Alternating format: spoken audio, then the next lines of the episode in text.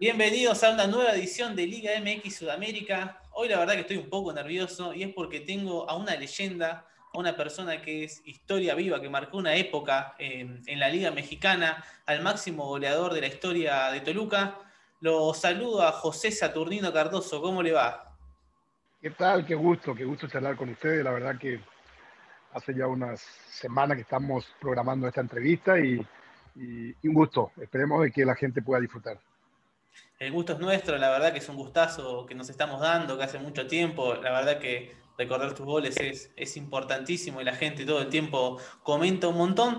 Quería arrancar preguntándote un poco por, por el Toluca, por eh, el nuevo entrenador conquistante que pasó, tuvo una charla con nosotros, un ex compañero tuyo. ¿Cómo lo ves, Hernán? Eh, tuvimos la fortuna de jugar muchos años eh, juntos con Hernán, de haber eh, logrado cosas muy importantes ahí con el Deportivo Toluca y, bueno, ahora tiene su segunda oportunidad de, guiarlo a un club que, que queremos mucho y, él también por todo lo que vivió, por todo lo que pasó ahí en Toluca. Así que eh, es, una, es una decisión, me parece a mí, acertada de parte de la directiva, de poder llevar nuevamente una gente que conoce la institución, conoce el ADN del club, y, eso muchas veces te facilita, te facilita mucho el tema, ¿no? ¿Por qué? Porque eh, el jugador sabe eh, que, que, conoce, conoce a los jugadores, conoce lo que significa el Deportivo Toluca, conoce la ciudad, conoce a la, conoce a la afición y, y eso seguramente le, le, le, da un respaldo también. Yo creo de que en su primera etapa hizo también eh, un gran trabajo y ahora en esta segunda oportunidad esperemos de que, de que con la, la mano de Hernán pueda Toluca competir nuevamente como siempre.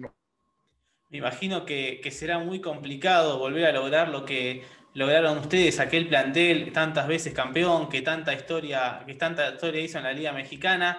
Eh, ¿Cómo, dónde ves que se, por dónde se podría comenzar para reorganizar a, a Toluca hoy en día? es un poco delicado opinar uno de, de, afuera, ¿no? Pero me parece a mí que, que eh, los primeros partidos que ha jugado Toluca hemos dado eh, un orden que es muy importante en el fútbol, tener orden de, de atrás hacia adelante, de adelante hacia atrás, porque, porque la, no, no, no, podemos hablar solamente de atrás para, para adelante. Yo siempre digo de que eh, el aparato defensivo muchas veces depende también de los delanteros, ¿verdad?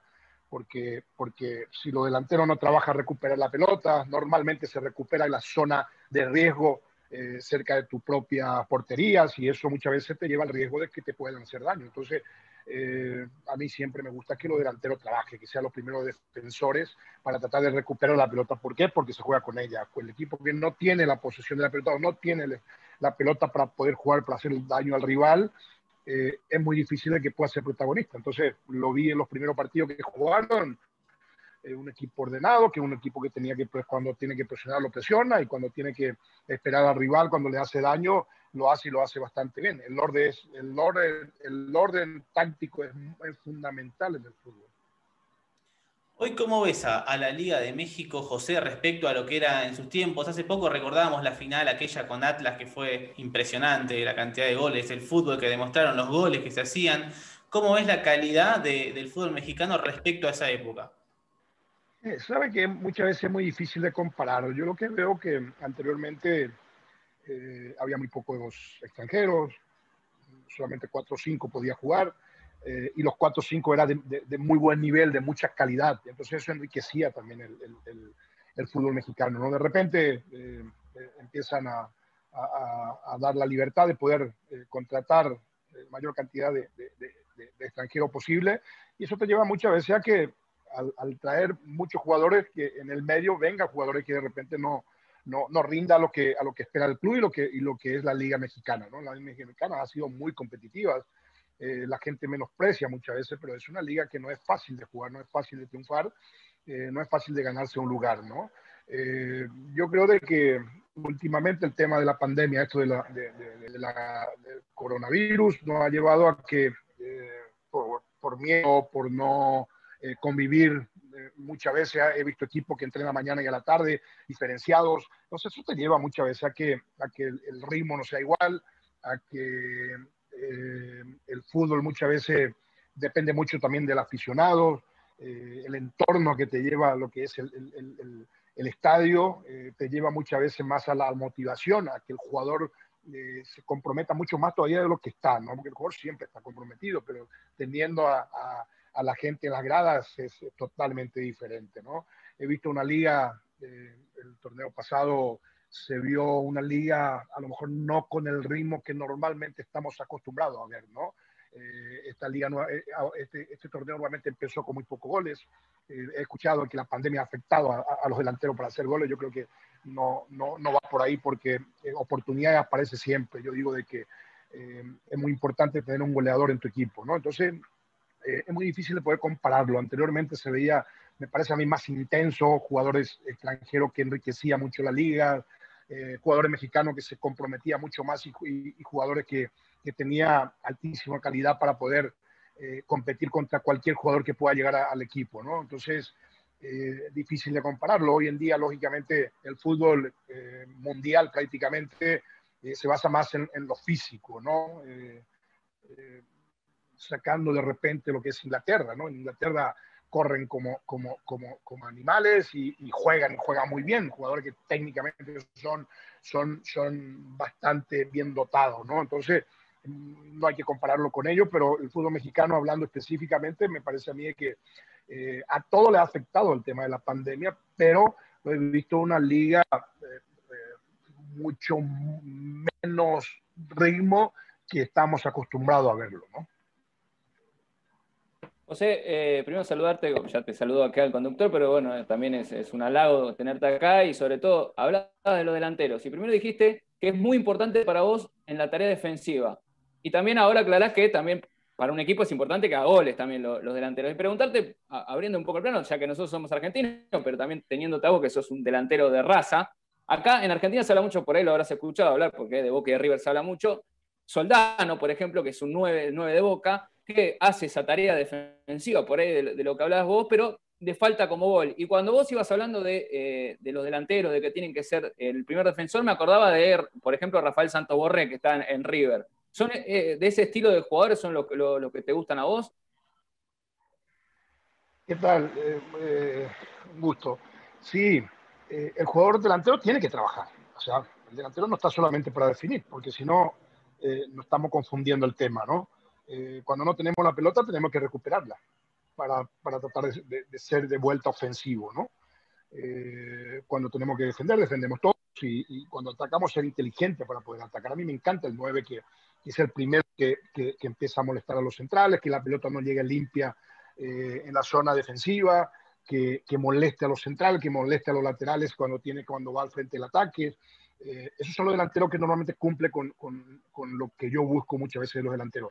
Específicamente eh, se busca siempre un goleador. En esto se gana con goles. Es tan sencillo el fútbol que se gana con goles. Y he visto muy pocos goleadores últimamente en México, ¿no? Muy pocos. que, que se comprometa de que cuando no tiene la pelota, cuando, cuando no, no, no, no, no, no tenemos eh, la pelota a disposición nuestra, que, que, que, sea el primero en tratar de hacer el sacrificio de poder recuperar la pelota, porque sin ella pues es muy difícil de poder jugar.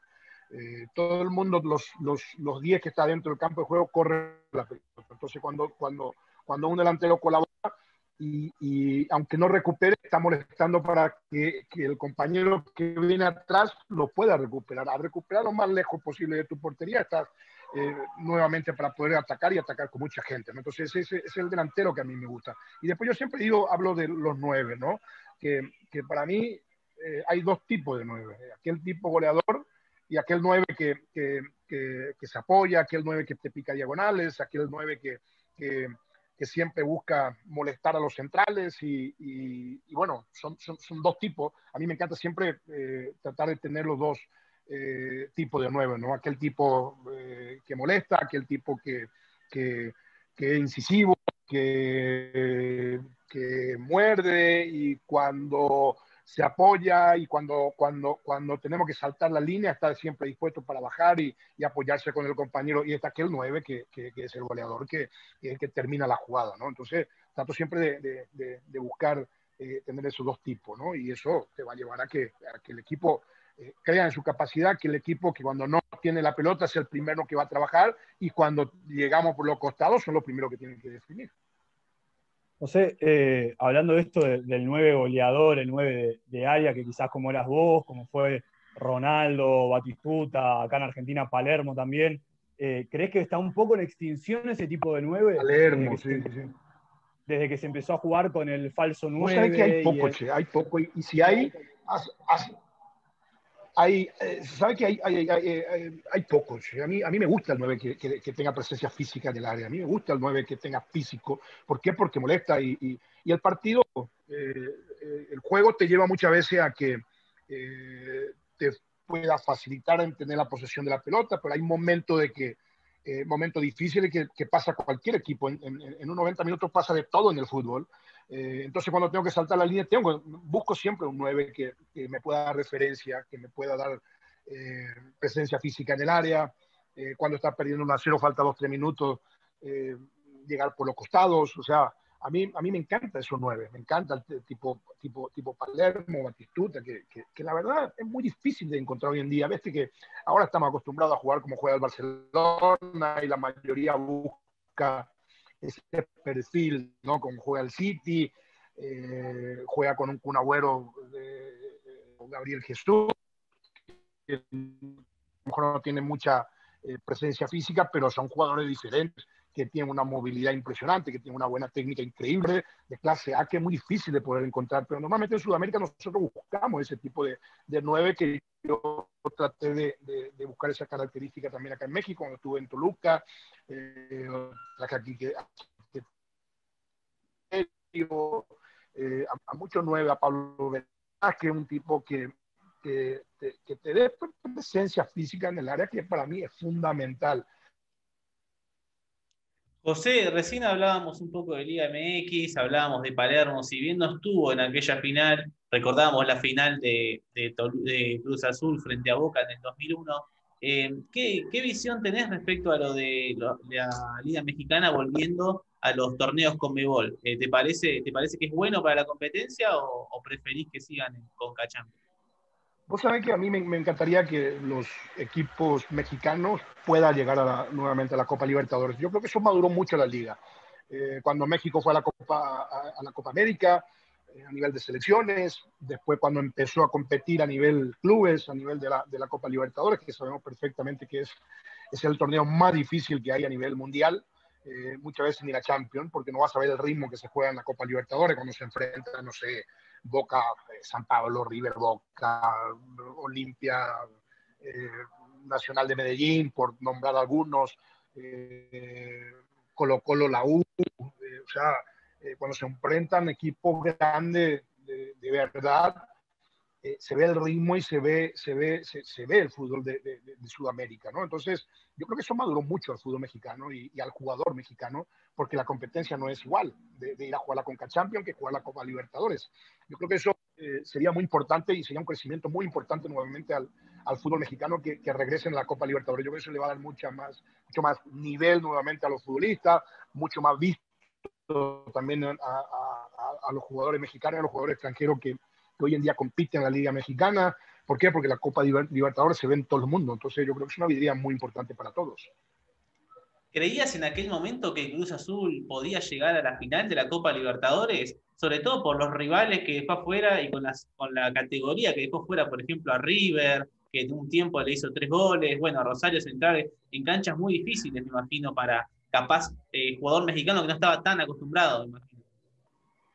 Ya, me acuerdo que a mí cuando me hablaron, vi a Cruz Azul y Cruz Azul no, no hizo una buena liga en ese, en ese torneo, creo que hizo 17, 18 puntos, no entró en la liguilla. Cuando me llamaron, veía que tenía muy buenos jugadores, que, que en la Copa eh, estaba jugando bien, pero en la liga eh, no lograron Entonces, cuando tomé la decisión, cuando me fui, eh, toca Cerro primero nosotros. Fuimos a Paraguay, perdimos 2-1, llegamos acá y ganamos 3-1, pasamos. Cuando nos toca arriba, yo pensé que nosotros eh, arriesgábamos la, la no clasificación para, para, para que a la, semifinal, ¿no? ¿Por qué? Por lo que representa River, eh, por los jugadores que tenía, por el técnico que tenía en ese momento y, sin embargo, eh, cuando fuimos allá a Argentina, el Monumental, que empatamos 0 a 0 y, y, ahí dije que teníamos una chance de poder pasar, ¿no? Y encima cómo venía jugando Cruz Azul. Yo creo que cuando, cuando llegó Almaguer y cuando llegué yo, eh, como que pusieron jugadores que no tenía en ese momento, ¿no? Un central experimentado y un 9 que, que, como estábamos hablando, ¿no? Que se pueda complementar con Paco, con, con Palencia.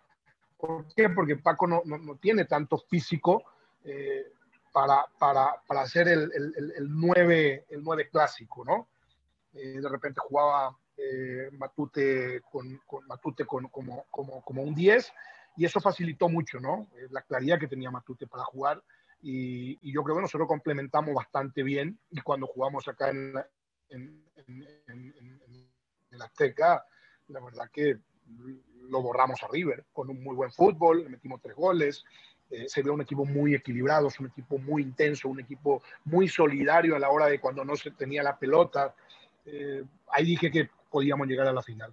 ¿Por qué? Porque después venía a lo mejor Palmeira, creo que fue Palmeira o Central, y dije, eh, si pasamos a River, teníamos mucha chance de llegar a la final, y así fue. Cuando me toca Central, lo que se elimina con Palmeira, queda Palmeira fuera y nos toca Central. O sea, nos tocó tres equipos argentinos y tres equipos grandes del fútbol argentino, ¿no? Y, por mérito propio, pues, lógicamente Cruz Azul llegó a la final a competir con, con aquel Boca ganador y, un plan importante que tenía Boca en ese momento. Sin embargo, fue una final de, mucho, de muy buen fútbol. Eh, bueno, lastimosamente nosotros perdimos la chance de, perdimos la, perdimos la chance de, ganar la Copa Libertadores, me parece a mí, por el resultado que obtuvimos en el Azteca. Porque si nosotros eh, podíamos marcar diferencias en el Azteca, eh, seguramente estaríamos hablando de otra cosa, ¿no? Pero, el fútbol es tan, tan bello que, que, yo te puedo decir mi cosa, pero no, no, sucedió. Pero yo creo que hicimos todo lo posible para, hicimos todo lo posible para, para llegar a la final, lastimosamente no sucedió. Y hoy en día, eh, al fútbol mexicano, ¿lo ves llegando a finales de Copa Libertadores o crees que le costaría un poco más que, en esa época? Hoy mismo, hoy mismo no veo ningún equipo que pueda tener ese ritmo de llegar a la Copa Libertadores. Para llegar a una final, me decís, ¿verdad? Sí. Eh, eh, no lo veo, no lo veo un equipo. Hoy en día el ritmo ha bajado mucho. Esta pandemia ha dado un golpe muy duro, pero veo muchas veces a otro equipo, lo veía la vez pasada River y, y lo veo con un ritmo impresionante eh, lastimosamente no pasó a, jugar la, final de la Copa Libertadores, pero, pero en este momento, aunque compita, me parece a mí que le va a costar mucho al, equipo mexicano de poder llegar a una final. Puede competir, pero no veo un equipo bien estructurado para llegar a una final de, Copa Libertadores. Y una más te quería hacer. Ese, ese Toluca del año 98-99, si hubiese tenido una Copa Libertadores, sí que me hubiese gustado verlo. Ese equipo podía haber competido, ¿eh? Ese equipo a mí me, encantó. Ese equipo tenía todo. Tenía humildad, tenía trabajo, tenía fútbol, eh, tenía sacrificio. Eh, un equipo solidario, un equipo que nos conocíamos a la perfección todos, sabíamos perfectamente los movimientos que iba a hacer cualquier compañero que entraba, cualquier compañero que le tocaba jugar, sabíamos el movimiento que iba a hacer. O sea, nos conocíamos de, de, de memoria, de silbidos, de señas, eh, eso te lleva también cuando un equipo lleva, lleva jugando mucho tiempo juntos, ¿no? Porque ese equipo se diseñó cuando peleamos el descenso, o sea, ya llevábamos tiempo jugando juntos. Cuando llega el profe Mesa, pues complementó bastante bien. Lo único que puso el profe Mesa fue orden. Es lo primero que dijo, este equipo juega muy bien, pero juega para, para el equipo Cardoso, el equipo Stay, el equipo Abundis, y a mí yo necesito que juegue para el Deportivo Toluca. Yo creo que eso cambió el, chip de, de, cada uno de los jugadores que componíamos el plantel, eh, trajeron dos, tres jugadores más y, fue el equipo que, que, ganó cuatro títulos seguidos. Es, impresionante. Yo creo que ese equipo eh, podía haber competido contra cualquier equipo en Sudamérica porque tenía un buen arquero, tenía una buena defensa, un contención, un jugador muy inteligente como David que recuperaba y, le daba a la gente que, que, sabía jugar al fútbol, que era Fabiano, Víctor, eh, Osiña después, y, arriba Alfaro, eh, Alfaro Manuel y yo eh, pasábamos por nuestro mejor momento y eso, eso nos llevó a ganar títulos y hacer, no, no solo ganar, ¿me entiendes? O sea, no, no, no es solamente haber ganado un título, sino haber ganado jugando bien al fútbol y, haber ganado el título siendo el equipo que, que, era sensación, que cualquier campo de juego proponía su estilo de juego, proponía un buen fútbol. Eh, nunca se dedicó a defender tanto, sino siempre íbamos para adelante. Si nos metían tres, nosotros buscábamos hacer cuatro goles. O sea, un equipo muy alegre para jugar. Ese equipo a mí me encantó. Es un equipo de, de, de, de épocas, de décadas que, que, muchas veces, que rara vez se, repite su equipo, ¿no? Eh, porque de repente habla la gente que Tigres llegó tuvo su momento, pero no juega como jugaba en Toluca. Eh, sale campeón, pero no era un equipo, no es un equipo eh, atractivo, ¿me entiendes? Que juega el fútbol y que llega y, te, y, te pasa por encima, no, te gana 1-0, te gana 2-1, yo sé que al final el resultado, pero estamos hablando de la estética, del buen, de, buen fútbol, ¿no? Me quedo con, con, Toluca y Toluca podía haber competido contra cualquier equipo en ese momento en Sudamérica. Tampoco tenía un 9 que haga 29 goles en un torneo corto, ¿no? Sí, me Oh, increíble, hacer 29 goles en un torneo corto fue en 18 fechas, es, fue... Eh, ahora recién me está cayendo el 20, ¿no? De decir, cómo, cómo hasta cuando me preguntan le digo, hacer goles cuesta. Yo siempre digo que no es fácil hacer goles. La gente cree, no, es Pepe empujarla. Sí, pero hay que empujarla.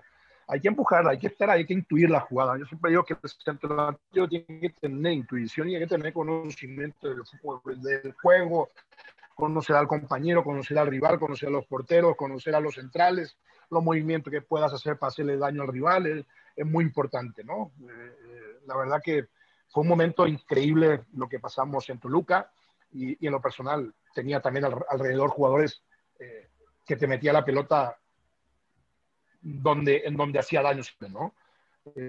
como Fabián, Víctor, Manuel, Alfaro, y, después Ciña, en los últimos tiempos Ciña con Vicente, que, que, eran jugadores muy inteligentes que te filtraba la pelota en donde yo marcaba el pase, eh, te daba la pelota. Entonces, tener esos compañeros alrededor también fue muy importante. ¿no? Yo solamente me dedicaba la semana en, en repetir eh, jugadas, en, en, definir, en, perfeccionar mi, mi, técnica, en perfeccionar mi golpeo, eh, de, de, tres dedos, picando la pelota, el cabezazo, que es muy importante para el 9.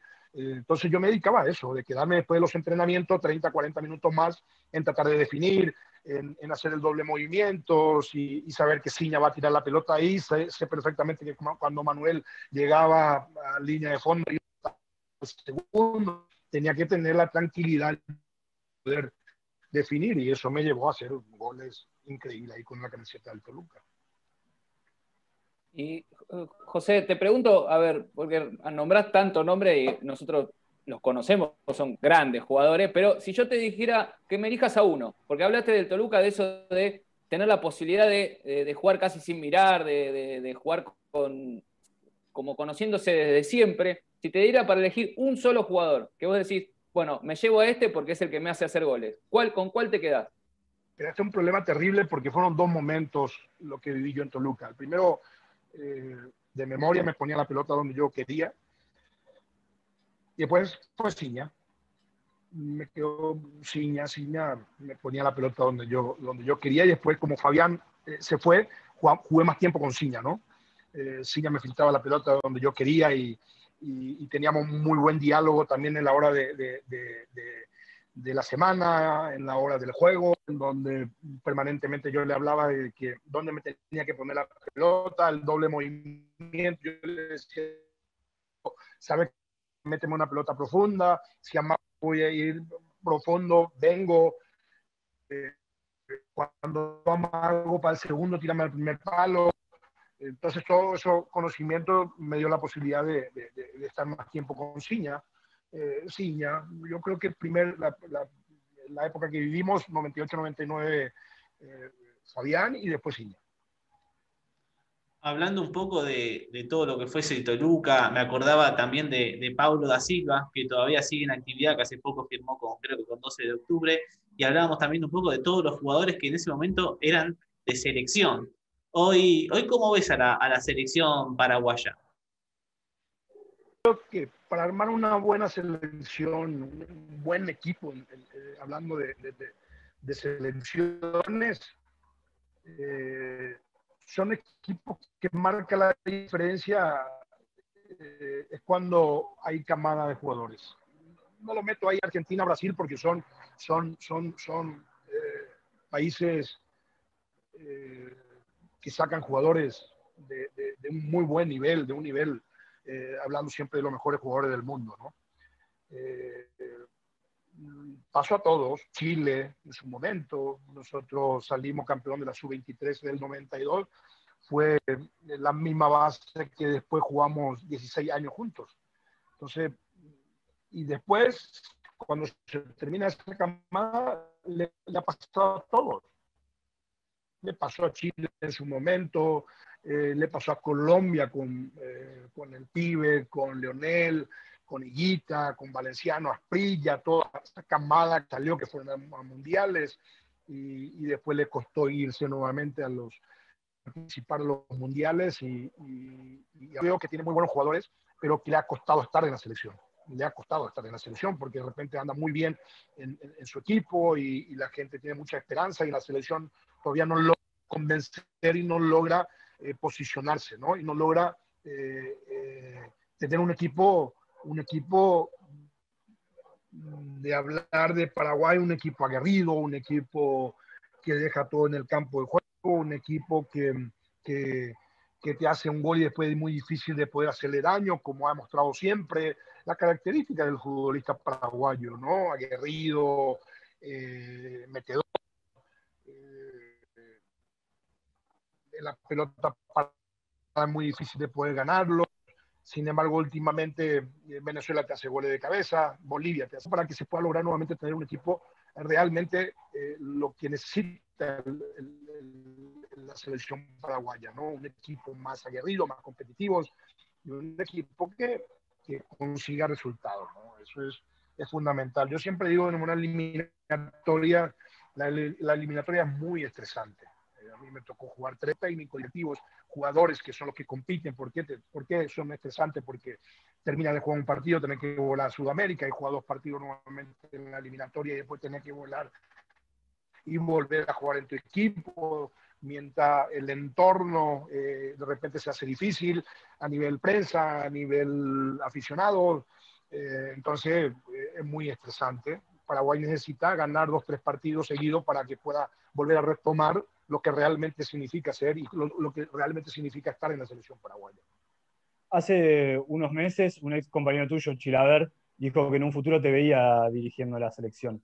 ¿Tenés ganas hoy de, ser técnico de un seleccionado o por ahora te gustaría seguir dirigiendo equipos? Eh, mira, en este momento me encantaría seguir en México, seguir eh, dirigiendo acá en México, que es lo que estamos esperando en este momento, pero a futuro eh, no me quito eso de la cabeza. Eh, fuimos parte muy importante de esa rica historia de, nuestro fútbol, de haber participado tres mundiales seguidos. lógicamente, por mi cabeza pasa que algún día puedo llegar a dirigir la selección paraguaya y no voy a bajar los brazos nunca porque, porque soy paraguayo me encantaría dirigirlos y me encantaría lograr el objetivo que ir nuevamente a un mundial y, qué mejor eh, de, que yo pueda ser parte de, como entrenador de una rica historia de, lo que es el fútbol paraguayo. Entonces, a futuro, la verdad que me, encantaría ser técnico de la selección paraguaya y, buscar tener el equipo eh, como, como la gente está acostumbrada una selección paraguaya, ¿no? Como hablábamos anteriormente, un equipo aguerrido, un equipo eh, que la pelota dividida eh, tiene que ser nuestra siempre, que la pelota parada no tiene que respetar eh, jugando de local y de visitante. Y, y, eso el ADN uno conoce y sabe perfectamente lo que tiene que transmitir por lo que uno pasó por la selección paraguaya y por lo que uno ha vivido con, con esa camiseta. ¿no? José, te agradezco tu tiempo y antes te quería hacer una cortita. Hablabas de la selección paraguaya, bueno, se me viene a la cabeza Francia 98, los 90, este fútbol, el fútbol argentino también en auge. ¿Te hubiese gustado verlo a, Chilaver en la Liga Mexicana? Un momento, eh, a mí me hablaron de él, yo hablé con Chila en su momento, eh, casi, casi se dio de que Chila podía venir a, a México Me acuerdo que yo tuve un acercamiento con Chila porque me preguntaron por él y al final no se dio. Yo creo que Chila estaba muy a gusto también en Argentina, en Vélez, que ganó todo, un ídolo para todos, para todos nosotros, para Vélez, eh, para el fútbol mundial, porque ha sido uno de los mejores arqueros, del, eh, ha sido el mejor arquero del mundo. ¿A qué equipo se sabía, José? ¿De México?